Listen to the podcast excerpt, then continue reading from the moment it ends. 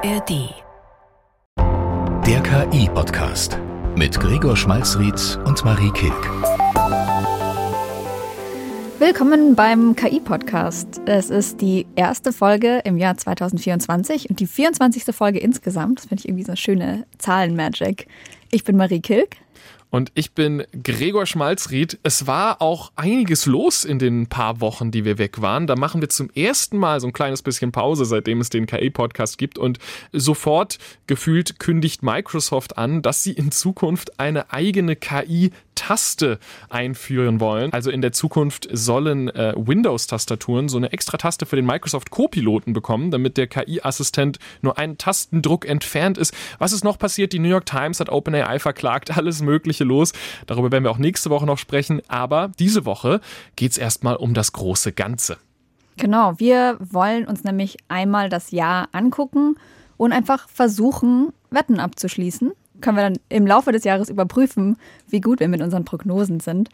Aber man kann sich ja alles Mögliche vorstellen, was passieren könnte. Ne? Vielleicht wird ein Klon oder Avatar von Donald Trump US-Präsident oder vielleicht auch was Schönes. Wir müssen bis Ende des Jahres alle gar nicht mehr arbeiten, weil die KI-Luxus-Wunderwelt eingetreten ist. Ich bin ganz gespannt zu hören.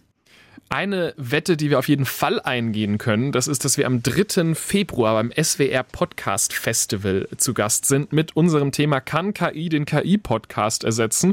Diese Frage kriegen wir dann zumindest beantwortet. Aber der Rest, der ist noch ein bisschen schwieriger, ein bisschen schwammiger, ein bisschen nebliger, steht ein bisschen in den Sternen. Und um die Sternbilder aus diesen Sternen herauszulesen, haben wir in dieser Folge Unterstützung dabei, ganz besondere Unterstützung. Und zwar äh, waren Marie und ich vor ein paar Tagen zu Gast im Deutschlandfunk-Podcast KI verstehen. Und heute erwidert dieser Podcast uns den Gefallen. Und sie sind bei uns zu Gast, Moritz Metz und Piotr Heller. Hallo. Hallo. Halli, hallo.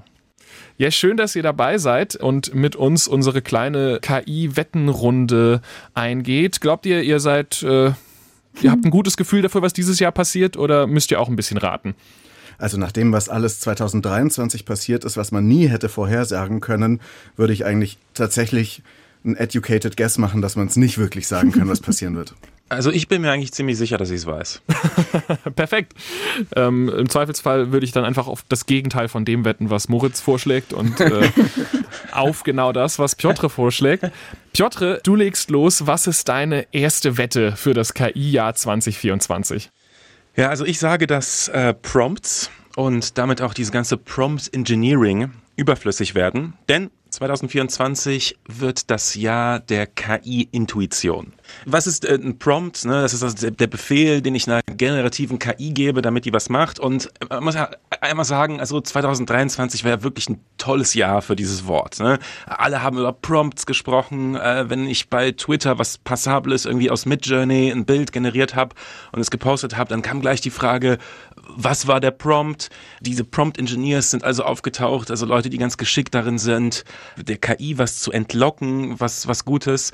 Und Leute, das Cambridge Dictionary hat diese Bedeutung des Wortes aufgenommen. Da steht jetzt bei Prompt tatsächlich to give an instruction to an artificial intelligence. Ja, also wow richtig gutes Jahr. 2024 werden wir nichts mehr darüber hören. Warum? Weil was bedeutet Prompt eigentlich und dieses ganze Rumspielen damit? Das bedeutet, dass die KI nicht direkt versteht, was ich will. Ja? Und das wird die aber lernen und die wird besser zu verstehen, was wir Menschen wollen. Ähm, erstens, weil sie ständig lernt, während wir sie benutzen. Also wenn du was bei ChatGPT eintippst oder bei Dolly oder sowas, die gucken, okay, hat er das angenommen, hat er es nochmal versucht, hat er es umgestaltet. Du kannst einen Daumen hoch oder Daumen runter schicken. Also die lernen ständig. Zweitens, diese ganzen Fragen im Internet, was war dein Prompt, das sieht die KI auch und lernt damit. Und ähm, daraus wird sich so eine Art Intuition dafür entwickeln, was wir Menschen wollen. Also wir können eigentlich künstliche Intelligenz eigentlich fast vergessen. Jetzt kommt künstliche Intuition. Und ich sage euch jetzt noch eine Sache. Ne? Das passiert alles heute schon. Wenn ich bei DALI 3 eingebe, ja, das habe ich mal gemacht, show me an image of four podcasters discussing the AI trends for 2024. Das ist eine Zeile, ja, das soll mir ein Bild machen von uns praktisch dann macht er im Hintergrund, ohne dass es mir explizit sagt, einen viel längeren und detaillierteren Prompt daraus. Also da sind am Ende sieben Zeilen und da steht dann drin, dass die Leute an einem Tisch sitzen sollen, die da auf dem Bild sind, dass sie divers sind, steht da drin, dass sie Mikrofone haben und dass im Hintergrund so KI-mäßige Grafiken sind. Also das Ding versucht heute schon zu raten, was ich eigentlich will und das wird 2024 noch viel stärker. Ja, äh, klingt plausibel, finde ich. Also ich glaube doch, wenn, wenn Piotr mit seinen Prognosen so selbstbewusst ist, kann ich mir gut vorstellen. Also dass die Prompts zumindest in den Hintergrund treten und nicht mehr, nicht mehr so präsent sind, wie sie es 2023 waren. Ich habe tatsächlich gemerkt, dass das Wort Prompten auch schon in meinen privaten Alltag äh, reingeraten ist. Also ich habe mir neulich so ein bisschen was gewünscht von einer Person und die hat das ein bisschen falsch verstanden und ich meinte dann hinterher zu ihr, ah, ich glaube, ich habe dich falsch gepromptet. Also äh, so ein oh. kleines bisschen oh. äh, gewöhnt man sich schon dran, so zu sprechen. Du sagst ja auch Kinder generieren. Aber das, das stimmt, das ja. Ich habe auch gesagt, ein Freund von uns hat neulich Kinder generiert. Ja, das ist wahr. Ich würde aber da vielleicht so ein bisschen dagegen halten. Ich weiß nicht, ob ich komplett dagegen wetten würde, weil ich glaube, wo du auf jeden Fall recht hast, ist dieses Austricksen. Also so Prompts im Sinne von, wenn du genau diese Wortformulierung eingibst, dann passiert diese heimliche Sache. Also da mhm. stimme ich dir zu, weil die Sachen, die wirklich gut funktionieren, wie zum Beispiel, dass man der KI sagt, dass sie Schritt für Schritt denken soll, das ist ja, ja. so ein beliebter Mechanismus, der lässt sich natürlich einfach unter der Haube Schraube einbauen und von alleine mitgeben, sodass die KI das einfach immer von alleine macht. Aber ich glaube, es gibt so ein paar äh, Sachen, die da so ein bisschen dagegen sprechen. Also zum Beispiel oft hat man das Problem, dass ChatGPT einem einen ewig langen Aufsatz gibt, aber man will eigentlich nur ein Wort. Mhm. Und dann gibt es aber teilweise das gegenteilige Problem, dass man eigentlich möchte, dass er mir einen kompletten Code schreibt, aber er hört nach ein paar Zeilen auf und sagt, das mhm. reicht ja wohl. Ich glaube, es ist für eine KI gar nicht so leicht, von beidem gleichzeitig zu lernen und zu lernen, ach so, in diesem Moment sollte ich das lange rausgeben und in diesem Moment sollte ich das kurze rausgeben. Also da wird immer so ein bisschen so ein Prompt-Faktor mit drin sein, weil man der KI ein Gefühl dafür geben muss, in welchen Modus sie sozusagen schalten soll so ein Missverstehen, aber man kann der KI ja jetzt schon mit diesen Custom GPTs, also mit diesen eigenen KIs, die man ein bisschen mehr prägen kann, denen kann man ja schon Anweisungen mit auf den Weg geben. Finde ich super. Auf die Zeit des KI-Prompten folgt die Zeit der KI-Intuition. Das ist unsere erste äh, Wette für das Jahr 2024. Marie, worauf wettest du? Du hast am Anfang schon kurz angesprochen, die New York Times hat OpenAI und Microsoft verklagt und das beschäftigt mich total. Und ich liebe irgendwie, dass das passiert. Weil, also ich habe so gemerkt, es ist für mich wie für andere Leute Champions League. Das sind einfach zwei riesige Player und ich kann eigentlich überhaupt nicht sagen, wie das ausgeht. Und es gibt gute Argumente auf beiden Seiten. Ähm, ist aber, aber lausig für eine Wette. Ja, ich, deswegen, ich lehne mich jetzt einfach aus dem Fenster, auch wenn ich es vielleicht dann äh, Mitte oder Ende des Jahres bereue. Aber weil ich mich festlegen muss, ich wette, die New York Times wird eine einstweilige Verfügung gegen OpenAI erwirken. Einfach mal, um was Provokatives rauszuhauen und zu hören, was ihr darüber denkt. Und dann kommt dieser KI-Entwicklungsstopp, den selbst OpenAI-Leute ja auch gefordert haben. Das wäre natürlich die krasseste Version davon, wenn wir einfach dann im Mai ChatGPT nicht mehr benutzen können, weil die New York Times da gerichtlich was durchgesetzt hat. Marie, vielleicht kannst du einmal kurz erklären, worum es denn in diesem Gerichtsverfahren gehen soll. Ja, es geht um Urheberrecht, kurz gesagt. Die New York Times sagt, dass sie belegen kann, dass äh, ChatGPT und die Systeme dahinter auch mit sehr viel Material von der New York Times trainiert wurden, also dass da Millionen Artikel reingeflossen sind und dass OpenAI aber nie gefragt hat und auch nie bezahlt hat was die New York Times aber normalerweise gewöhnt ist, dass Leute bezahlen oder lizenzieren, wenn sie die Artikel benutzen, wo sie fleißig immer Copyright drauf anmelden. Und das heißt, es geht jetzt darum, dass die Gerichte entscheiden müssen, ist das trotzdem okay, dass diese Artikel in den Trainingsdaten waren? OpenAI sagt, ja, wir haben die Artikel benutzt, aber man darf das. Also ein Mensch darf ja auch das ganze Internet lesen und sich dann darüber Gedanken machen. So wird so ein bisschen die Argumentationslinie sein. Und das heißt, da sind einfach zwei sehr unterschiedliche Blickwinkel drauf, über wie man eigentlich mit diesem Wissensschatz verfahren sollte, der da jetzt jahrelang im Internet lag und den OpenAI gerade zu Geld macht. Und da bin ich einfach sehr, sehr gespannt, wie die Gerichte damit umgehen werden. Was ich da jetzt ganz interessant finde, ist, es gibt ja nicht wirklich Hinweise darauf, dass bei OpenAI jemand explizit gesagt hat, lasst uns jetzt mal die ganze New York Times einscannen, sondern die New York Times Texte waren einfach Teil des Internets, was äh, über einen Crawler aufgesaugt wurde und am Ende ist eben äh, ein Haufen Copyright geschütztes Material in den Daten, mit denen ChatGPT und andere AIs trainiert wurden. Und OpenAI sagt auch, wenn wir das nicht dürften, dann könnten wir diese Technologie überhaupt nicht entwickeln. Also dann ginge das alles überhaupt nicht mehr. Also es geht nicht einfach nur um, ja, ist das jetzt äh, eine Firma, die ein bisschen gewinnt gegen eine andere, sondern wenn die New York Times hier komplett recht bekommen sollte, dann ähm, sind die möglichen Folgen davon gewaltig. Also die New York Times fordert ja sogar, dass GPT-4 zerstört werden soll, weil es rein technisch gar nicht möglich ist, dass man die Texte da wieder rauskriegt. Also sobald die einmal drin sind in der Vektor-Datenbank, kann man die nicht einfach wieder löschen. Man müsste quasi von neu auf ein neues System trainieren. Kann ich eine Frage an das anschließen, äh, Gregor, was du gesagt hast? Äh, ja, voll. Marie, was glaubst du denn, was wird denn die Konsequenz sein? Ja, also wenn, wenn die eine einstweilige Verfügung erwirken? Also ein Verbot ist, glaube ich, tatsächlich irgendwie so ein möglicher Ausgang, aber es ist nicht der wahrscheinlichste, denke ich. Also das ist wirklich das Spannende, dass man bei so Urheberrechtsdingen und vor allem in den USA einfach nie weiß, wie die entschieden werden, weil da gibt es kein eindeutiges Gesetz und es wird auch auf, einfach auf Fallbasis immer entschieden. Ähm, aber ich könnte mir vorstellen, dass die Einigung, wenn sie überhaupt dieses Jahr schon zustande kommt, dass die irgendwo in der Mitte liegt. Also dass da vielleicht eine Strafzahlung irgendwie fließen muss, weil OpenAI nicht von vornherein gefragt hat und diese Kooperation eingegangen ist. Und dass man sich für die Zukunft dann einigt auf ein Lizenzierungsmodell, wo die Times irgendwie beteiligt wird an dem Geld, was OpenAI und Microsoft da machen. Ich würde da gern tatsächlich nicht einfach nur, damit das Gespräch lustiger wird, sondern auch, weil ich wirklich äh, das glaube, dagegenhalten. Ich glaube nicht, dass das mhm. so kommt, weil ich glaube, wenn die New York Times auch nur mehr als 20 Prozent Erfolg hat in dieser Klage, dann äh, sind ja die Schleusen offen für alle. Mhm. Also es geht ja nicht nur um die New York Times. Klar, die New York Times sind eine der äh, wichtigsten Medienorganisationen, die es gibt, zumindest äh, was Journalismus angeht. Aber nichts in dieser Klage bezieht sich nur auf die New York Times. Also ich schreibe zum Beispiel einen Blog, dieser Blog hat auch Informationen, die höchstwahrscheinlich in so einem Crawler gelandet sind, die höchstwahrscheinlich dann am Ende auf OpenAIs Modellen gelandet sind. Auch ich hätte dann theoretisch eine Handhabe. Und genauso jede Zeitung, jeder äh, Schriftsteller, jede Künstlerin, die alle hätten auf einmal die Gelegenheit, OpenAI zu verklagen auf möglicherweise Millionen oder Milliarden ich kann mir einfach nicht vorstellen, dass das eine wirtschaftliche Zukunft hat in so einem Szenario, weil man kann nicht mit der ganzen Welt lizenzieren. Aber ich meine glaube, Meinung. Das, ich glaube, das muss in diese Richtung gehen, weil alles andere wäre eine Sackgasse. Du kannst nicht ähm, ein ChatGPT bauen ohne diese Daten, die in, im Internet stehen, weil dann, was soll denn dann da überhaupt der Datenbestand sein, auf dem dann alles andere aufbaut. Also das kann ja nicht funktionieren. Und deswegen denke ich, dass das wahrscheinlich der größere Scharmützel geben wird und am Ende aber die einen Deal finden müssen, weil die wollen ja alle, dass ihr Business weitergeht und es gibt einen guten Anspruch darauf. Man hat es ja auch gesehen bei dem sogenannten Leistungsschutzrecht für Presseverleger vor zehn Jahren oder wann das war, als es darum ging, wie viel Google News da ausspielen darf von dem, was die Presseanbieter ähm, auf ihren eigenen Webseiten ins Netz stellen. Und so ähnlich muss dann ein Kompromiss gefunden werden. Ja, also dieser Fall ist total vielschichtig. Ich glaube, man könnte da ewig drüber reden, über die verschiedenen Aspekte und Argumentationslinien auch auf beiden Seiten. Ähm, aber genau, wenn ich vielleicht nochmal die Wette konservativer formuliere, ich weiß, damit ich dann doch auch was gewinne am Ende.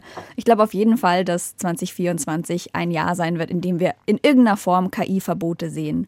Und wenn es nur ist, dass es irgendwie krasse Regeln für Wahlwerbespots gibt, in denen KI komplett verboten wird oder so. Ich glaube, vor den Gerichten passiert sehr viel dieses Jahr. Marie mit der zweiten Wette, und zwar, dass die New York Times einen, ich nenne es mal Etappensieg, würdest du es so formulieren? Ja gegen OpenAI erwirken wird und äh, wir eine Menge über AI im Gerichtssaal sprechen werden. Kommen wir zum dritten Punkt der dritten Wette, die kommt von Moritz. Was glaubst du, was passieren wird? Ich glaube, dass KI immer mehr in unser Zuhause wandern wird und dann aber auch offline sein wird. Also KI wird in unser Handy reinwandern noch mehr. Man sieht es an dieser Copilot-Taste, die du, Gregor, vorhin schon erwähnt hast, die jetzt vorgestellt wurde, angekündigt wurde und jetzt findet ja gerade in den USA auch die CES statt, die größte Consumer-Elektronik-Messe der Welt und Dort wird allerhand an Geräten vorgestellt, die jetzt alle auch schon KI implementiert haben. Und wir haben ja in unseren beiden Podcasts schon über die Lieferbedingungen und die Knappheit in diesem ganzen Chipsektor gesprochen und über die Energie, die verbraucht wird. Und ich glaube, dass da viel Energie jetzt reingesteckt werden wird, auch Geräte zu entwickeln, die lokal laufen, also KIs, die einfach nur auf meinem Handy laufen oder auf irgendwelchen anderen smarten Lautsprechern. Das passiert eigentlich jetzt schon und die immer noch mehr dann ähm, KI wirklich materialisieren weil das dann vielleicht ein Staubsaugerroboter ist, der sich noch viel besser in meinem Zuhause auskennt oder weil das irgendwelche Kinder Hörspielplayer sind, die noch viel besser mit KI Bescheid wissen und vielleicht auch in Bereichen, wo der Datenschutz eine Rolle spielt, wird KI immer mehr lokal sein und bis in unsere Hosentaschen wandern. Finde ich eine tolle Vorstellung. Ich mag ja bekanntlich sowieso Bots und KIs insgesamt.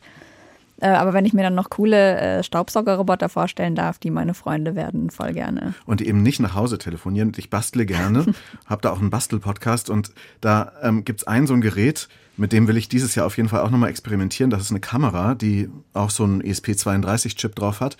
Kostet 8 Euro und damit kannst du wirklich schon kleine KI-Dinge, Gesichtserkennung ähm, programmieren. Und ich will dieses Jahr zum Beispiel was machen auf meinem Balkon, ob da eine Krähe oder eine Taube landet. Und das soll dieser kleine Chip ganz lokal selbst entscheiden und dann den vielleicht die Tauben verscheuchen Begrüßt und die er die anders? Ach Oder so. anders begrüßen. Also das wird einfach immer mehr in Hardware wandern und da wird investiert und man sieht es ja auch an dieser Co-Pilot-Taste. Mich würde das sehr freuen, weil ich erinnere mich noch an äh, diese Phase der Staubsaugerroboter und der Alexa-Sprachassistenten, wo wir so ein paar Jahre lang alle dachten, okay, jetzt kommt die Zukunft und alles wird wahnsinnig schlau und äh, jetzt sitzen wir da und um ehrlich zu sein, ist mein Staubsaugerroboter möglicherweise das dümmste Stück Technologie, was ich besitze. Und vor allem, es ist auch überhaupt nicht schlauer geworden in den letzten Jahren. Also Staubsaugerroboter sind immer noch exakt so dumm, die bleiben immer noch in der gleichen Ecke für zehn Minuten und kommen nicht raus. Also da ist, glaube ich, eine Menge Potenzial. Glaubst du denn, Moritz, dass äh, wir da auch bei Apple ein bisschen was sehen werden? Weil das ist natürlich für viele so das, woran sie denken. Was, wenn so ein Sprachmodell auf dem iPhone am Ende landet und äh, ich nicht mal mehr ins Internet muss dafür? Du hast es ja gerade gesagt, die Staubsaugerroboter sind so strohdumm. Es gibt auch welche, die besser sind und dann gute Sensoren haben für den Raum. Aber ähm, bei Apple ist es auch so. Ich finde, Siri ist tatsächlich strohdumm. Wenn Ja. man der heutzutage eine Frage stellt, dann denkt man sich, hä, warum kapiert die das eigentlich nicht? Und das ist wirklich Hanebüchen teilweise, was die dann auf diese Fragen, die man ihr stellt, antwortet. Siri, der Sprachroboter in den iPhones und Apple-Geräten eingebaut. Und ja, ich denke, dass in diesem Jahr viel in diesem Bereich kommen wird. Das staut sich ja bei Apple manchmal ein bisschen länger. Die warten immer ein bisschen länger, bis sie da was Neues bringen, aber dann ist es immer besonders perfekt. Siehe auch diese Virtual Reality Brille, die sie da jetzt herausbringen. Und die haben immer im Juni, glaube ich, einen großen Entwicklerkongress, wo sie Neuigkeiten vorstellen werden und alle rechnen damit, dass da auch mehr in Richtung KI kommt und dann kommt vielleicht auch da eine Siri 2.0 oder 4.0, die besonders schlau sein wird. Aber ich glaube, als Entwickler von solchen virtuellen Assistenten muss man auch immer aufpassen, dass die nicht zu unheimlich nah an den Menschen ranrücken und man dann das Gefühl hat, die sind einem vielleicht überlegen oder die überwachen einen die ganze Zeit. Also es muss dahin es muss da immer noch weiter eine Grenze bestehen, dass der Konsument diese Produkte dann immer noch als Produkte wahrnimmt und nicht als Konkurrenz. Ich glaube, da bin ich gespannt, was Apple da rausbringen wird. Ja, ich, ich glaube auch, dass das KI so lokal in diese so Edge Computing mäßig in die Geräte wandern wird. Aber die Frage ist, wird's ein geiles Gerät oder nicht? Ja, ist eine andere etwas, was du Frage. wirklich genau, weil die und das ist, weil mich freut's echt für dich, dass du dann bald die Taube von der Elster unterscheiden kannst. Ja, nur ich ich brauche das nicht. Ja, und ich möchte auch eigentlich keinen zu klugen Staubsauger. Ja, ich find's eigentlich ganz gut, dass die Staubsauger einigermaßen dumm sind. Also das das Rennen ist eigentlich auch die KI Hardware Anwendung zu finden, die die Leute wirklich haben wollen. Und da weiß ich nicht, ob das wirklich klappen wird dieses Jahr. Ein mehr On-Device künstliche Intelligenz äh, wettet Moritz. Da bin ich auf jeden Fall gespannt, ob wir da in zwölf Monaten mehr dazu gesehen haben. Jetzt Äh, fehlst noch du, Gregor. Was ist denn deine Wette? Ja, gut, sehr aufmerksam, vielen Dank. Ja, auch ich äh, habe mir ein bisschen was überlegt und ich äh, will dafür so ein kleines bisschen zurückspulen. Und zwar, wir haben in der letzten äh, KI-Podcast-Folge vor dem Jahreswechsel, also das war nur so eine kleine Mini-Folge zu Weihnachten, da haben wir einen KI-Podcast-Rap eingespielt, der mir immer noch ab und zu als Ohrwurm äh, wieder in den Kopf kommt. Ich weiß nicht, erinnerst du dich noch, Marie? Ich erinnere mich nicht KI nur, sondern der verfolgt mich, ja. Und ich war dann über die Feiertage bei meiner Familie und meine Schwägerin hat mir erzählt, dass ihr Cousin war es, glaube ich, der beim Stadtland Fluss spielen an Heiligabend beim Beruf mit O Omnithologe gesagt hat. So, die Geschichte Omnithologe. Omnithologe, exakt. Äh, und, und dann auch ähm, meinte, nee, wohl gibt's das, Omnithologe. Und dann wurde er korrigiert und es hieß, nein, das, ich glaube, du meinst Ornithologe. Ich glaube, ich habe, ich, ich will sagen, so zwei Minuten dafür gebraucht. Und raus kam am Ende das hier. Hey Tom, sag mal, was ist los mit dir? Denkst du echt, du wärst ein Ornithologe hier? Ich glaube, Du hast ein bisschen gelogen, denn in meinem Buch gibt es nur Ornithologen. Tom, der Ornithologe, oh so schlau. So schlau. Lass mich dir sagen, du liegst daneben, wow. Denkst du wirklich, dass du alles weißt? Tom, der Ornithologe, du bist ein ganz schöner Schlaumeier. Wow. Es ist, ähm, Das Flo ist ja im Boden saugut. ich bin immer noch ein bisschen entgeistert, ehrlich gesagt. Krass. Und, und mein Punkt, den ich so ein bisschen machen will damit, ist, ich habe diesen Song gemacht und ich hatte zu dem Zeitpunkt schon so 100 Songs generiert. Man, man kommt ja nicht raus immer bei diesen Tools, sondern man, man steckt dann da drin und, und will immer mehr. Und ich habe den gehört und dachte mir, ah ja, das klingt wie ein typischer Song. Und ich habe dann das Gesicht meiner Schwägerin gesehen, als sie den Song gehört hat und ich, ich habe erst dann gemerkt, ach so, ja stimmt, das ist ja eigentlich der totale Wahnsinn.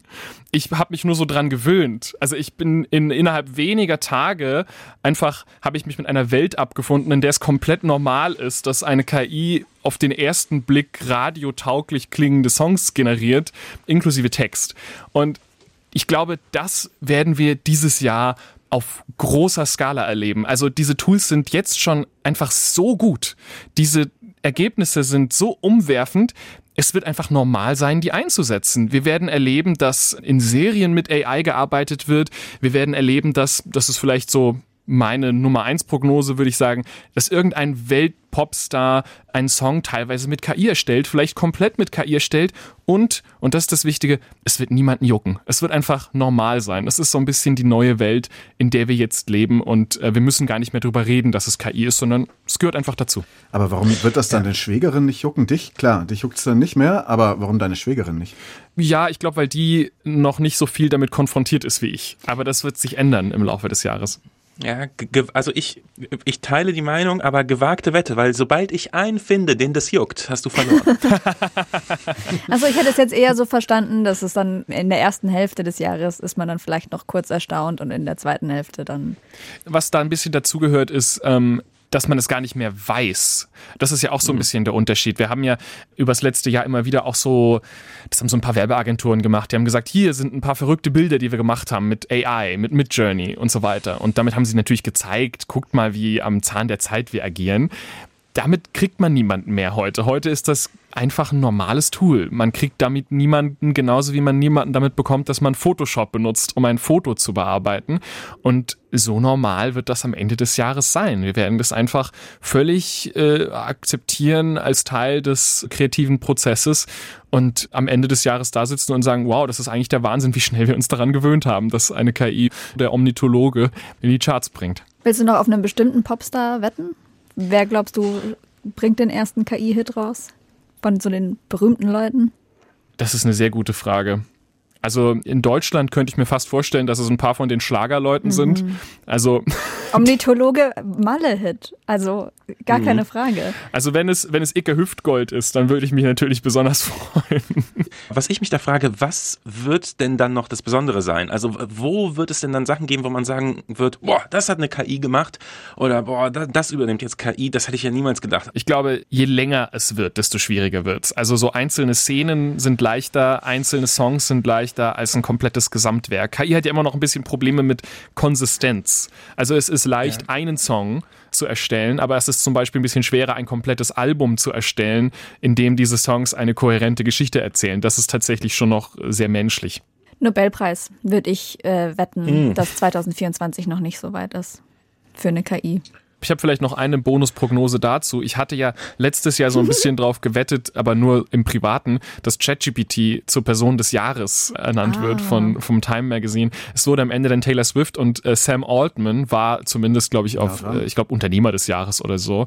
Äh, Da, da könnten wir nochmal eine Runde drehen. Dann wird es wahrscheinlich nicht ChatGPT, sondern die KI als Ganzes. Aber wer weiß, das, das klappt vielleicht dieses Jahr. Also KI wird in der Popkultur ankommen und zwar so sehr, dass es nicht mal mehr große Schlagzeilen macht, wenn der erste KI-Pop-Song in die Charts kommt. Und wenn es nur eine einzige Person juckt, dann darf Piotr mit dem Finger auf mich zeigen und sagen, ich habe die Wette gewonnen, denn technisch gesehen gewonnen, das ist die beste Art, eine Wette zu gewinnen.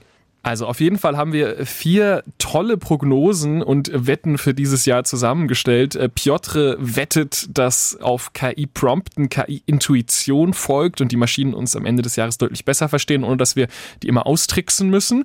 Marie glaubt, dass die New York Times OpenAI ziemlich Stress bereiten wird und dass wir da äh, spannende neue Ergebnisse sehen werden darüber, was eigentlich KI darf so aus urheberrechtlichen Gründen. Moritz wettet, wenn ich mich richtig erinnere, auf einen KI-Teddybären.